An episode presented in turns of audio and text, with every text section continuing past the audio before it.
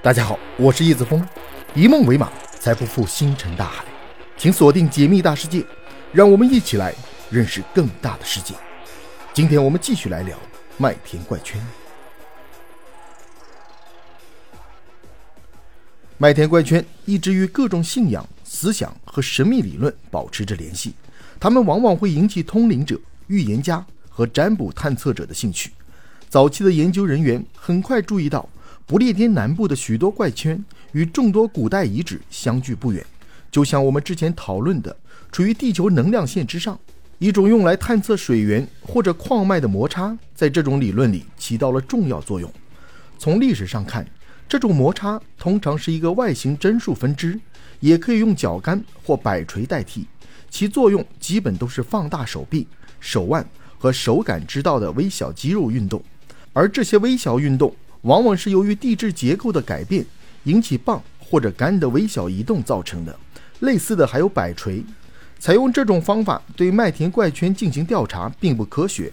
米登博士希望能够将这种方法解释为一种简陋的探测周围磁场变化的方法。那么，是否麦田怪圈会影响地球磁场呢？这还需要科学的仪器来检测。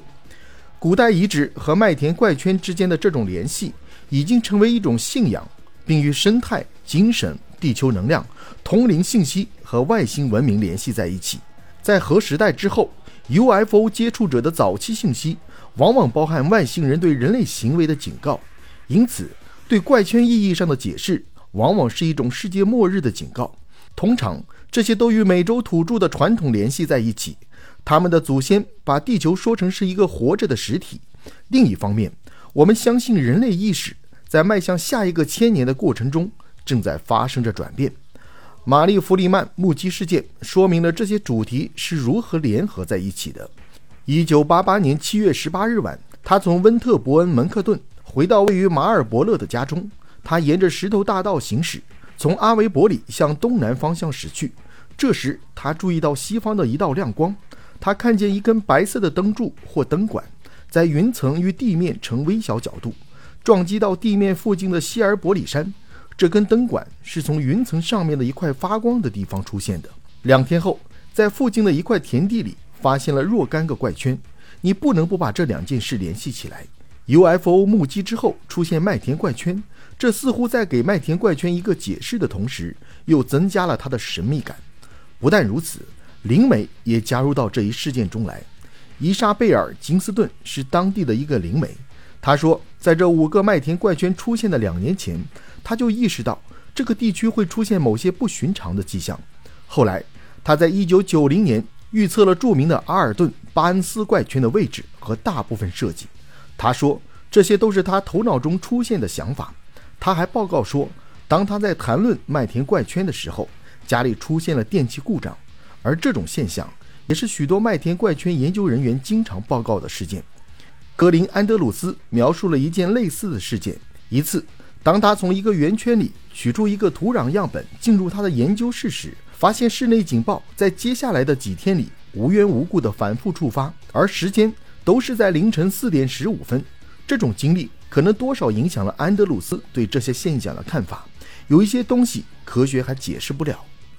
一九八七年，安德鲁斯在金普顿经历了一个超自然现象，当时他正在调查。巴斯蒂泰勒在机场附近发现了一个怪圈，在经历了一次瞬间遮住太阳的黑色闪光之后，他在现场听到了一种类似静电的噼啪声。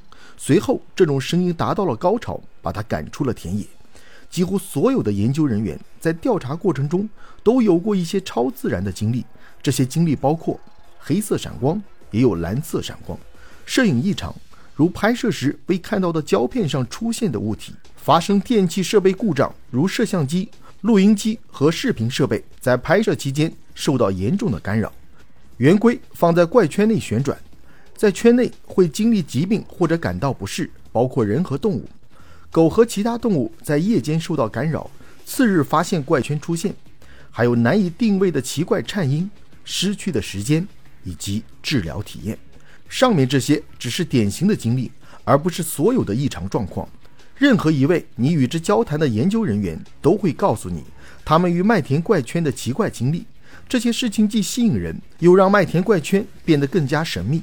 那些对超自然现象感兴趣的人来说，这些事件是可以接受的；但对持怀疑态度的人来说，这些现象是怪圈更不可信。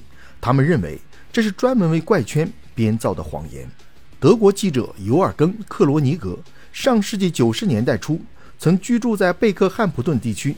他在《古神学家》一书中提出，人们对麦田怪圈的反应表明了一种新兴的世界观。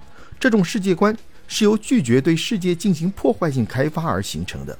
他引用了他在阿维伯里遇到的一位年轻学生的话：“这些圆圈显示了我们应该在哪里建立新的石头圈镇来治疗地球。”克罗尼格认为，新的世界观或宗教不仅包括对不明飞行物和外星人的信仰。